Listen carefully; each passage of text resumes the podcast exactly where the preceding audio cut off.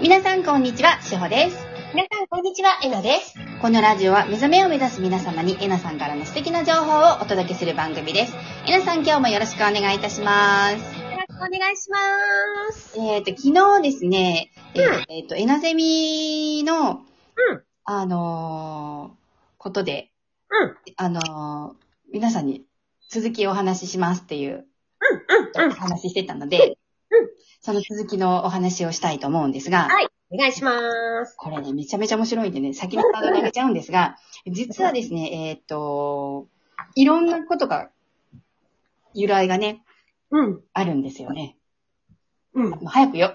はい。ネタバレになっちゃう。はい、すいません。えっと、いえーと、読みますね。ちゃこさんからいただいた、あの、エナゼミへのご感想なんですけど、ちゃこちゃん、ありがとう。ありがとうございます。えーっと、ラジエルの大阪のクラスの方なんですけどね、 Zoom で参加してくださっていて、そうそう、久しぶりに Zoom で会った。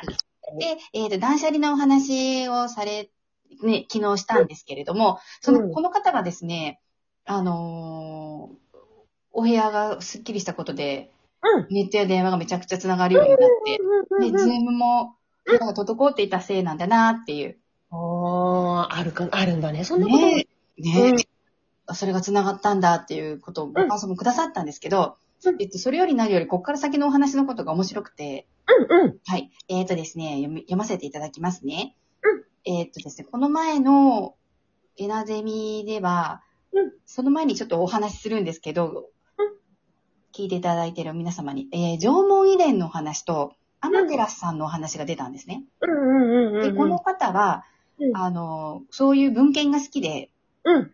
読まれていたそうなんです。週で。うん。はい。で、そのご自身の情報を共有してくださったんです。うん。はい。なので、えーっと、そこのことを踏まえて読ませていただきます。はい。はい。えーっとですね、アマテラスさんは、えーイナザ、イザナミのお腹にいたときに、うんあらゆるものから守られる袋のようなものに包まれていたというお話が、うん。いろんな文献にあるそうで、うん。今で言うと胎児を包む、あの、羊膜や胎盤のことだと思うんですけれども、昔の文字で、うん。えっ、とね、月辺に包むうんうん。に衣って書いて、うん。えーまあ普通に読むと方位みたいなうん。字なんですけれども、後で皆さんちょっと調べてみてくださいね。うんこれをですね、実は、その頃の文献で、文献で、その頃の時代では、エナって読むんですって。うーん。はい。で、神聖なもので世界には、エナ信仰というのもあって、うん。エナも一つの魂として扱う信仰もあるそうなんです。うん。で、そしてそのアマテラスが包まれていたエナが収められている山が、うん。エナ山といって。長野にあるそうなんです。ええ行ってみようかな。調べたんですけど、うん。えーっと、3県まだいでいて、うん。長野と岐阜とうん。愛知、はいはい。はい、こう3つ、へえ。ちょうどまたがっているっていううん。山があるんですね。うん。うんで。その、あのーアマテラスさんのお話と縄文の話を、うん。チャコさんが。なるほど。でも、エナさんって霊山だね、本当にね。はい。まあ、あの、えなさん、その長野にある山は、うん。恵みに、うん。那覇の名、うんうんうん書うんくんですけれども、うんこれで、うん。ちょっとすごくないですか、皆さん？えなさんのお名前 の由来がここに来てますよね。あのね、エナっていう名前はね、はい。おろしたの私じゃないのね。はい。うん。私、昔、えっと、アクセサリーが好きで、それをちょっと作る仕事をしていたんですよね。はい。で、その時に一緒にやっていた子がいて、はい。あの、かなり年下の人だったんだけど、はい。その人がね、私がいよいよブランドを作ろうっていう時に、はいずーっとね、なんかもう私はもうな、なんだかなんだか全然何にもわかんなくて、でもその人は別にスピリチュアルをやってるとかではなくて、ごくごく本当に普通のアクセサリーとかそういうカバンとかを作る人だったんだけど、はいその人がね、持ってきてくれたの、絵だってどうかなって。はい。で、その時に、にあまりにも自分にはまっちゃって、はい。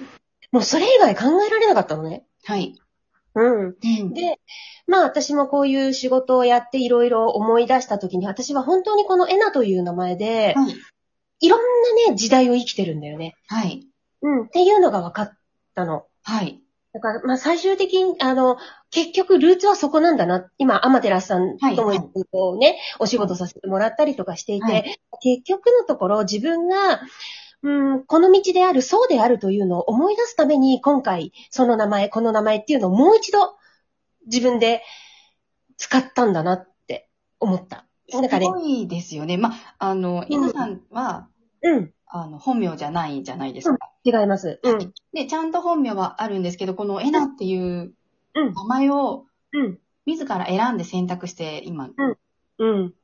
人間として生きていた時の私の本名っていうのと、この精神世界の方に繋がって生きた時の自分の名前っていうのがやっぱり違うんですよね。それがエナという名前なんですけど、へえなるほど。はい。そうなんです。で、これは私が精神世界を生きるための自分の鍵みたいなものがキーなんですねう。ーん。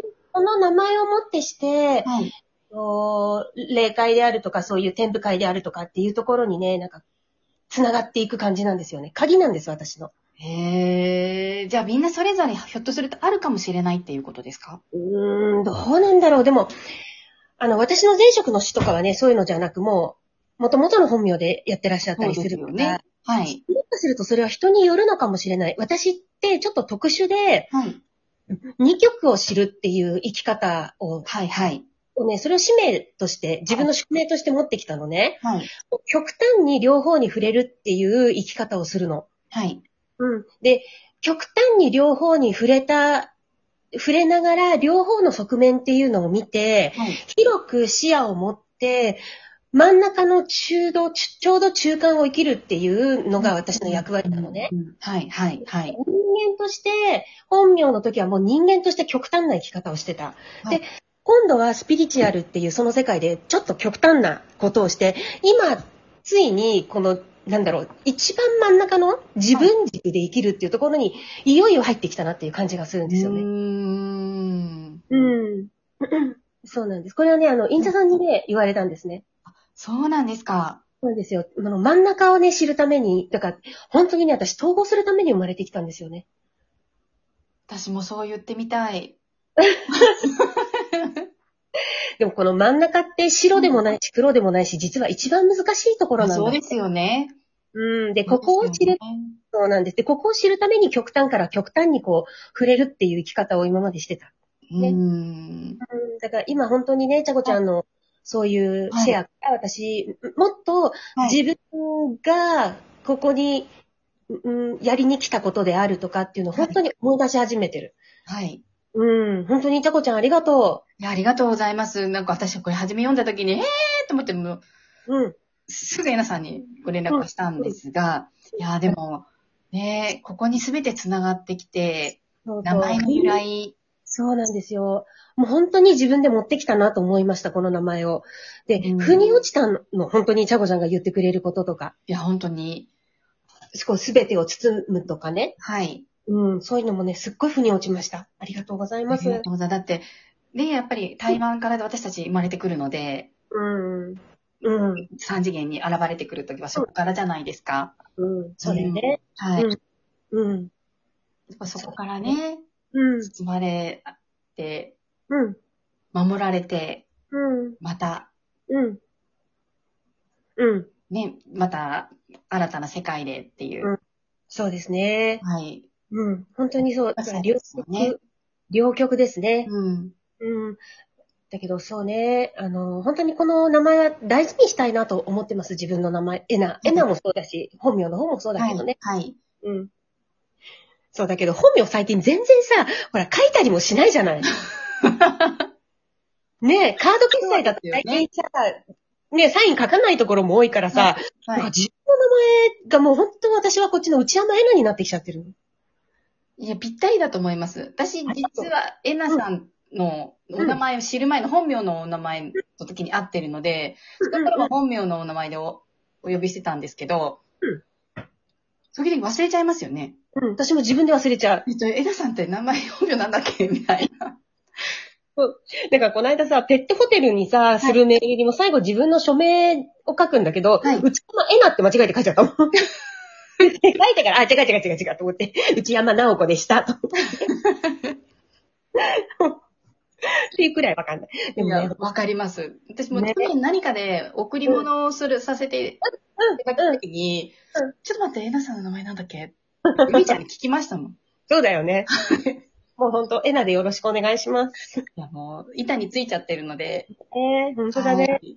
うん、でも本当にこうやってね、いろいろ辻褄が合ってくるのが面白、面白かったです、今回のちゃこちゃんの。ねそうですよ。なんかパズルみたいな感じで、うんあーっていう。うん。パズルだった、本当に。ああ、そうすごくしっくりくるみたいな。ですよね。うん。そうなんですよ。で、また、ね、この、エナゼミに参加してくださったちゃこちゃんも、本当にご縁があって、うーん。今回、うん。縄文のお話や遺伝子のお話も、ちゃんとあの、オンラインサロンで私編集して流しますので、皆さんお待ちくださいね。うんはい。うんアマテラスのお話とか。そう、縄文遺伝子っていうのがあるのよ。ねえ、これ面白いですよ。これね、どこには根付いてる。本当に、え、縄文遺伝子ってどこどこどこどこって思った時に、はい。えー、にあるんだよって言われたの。うん。にあるんだよって言われたの。う ん、にあるんですね。そうだよね。そうそうそうだよねって思った。うん、にあるんだよって言われた。面白い。はい。じゃあ皆さんこれを、うんを楽しみにして、うんそうそうそう。はい。あの、もやもやしないでください。手放してくださいね、今日一日。はい。ありがとうございます。では素敵な一日をお過ごしください。みんないってらっしゃい。ありがとうございます。ありがとうございます。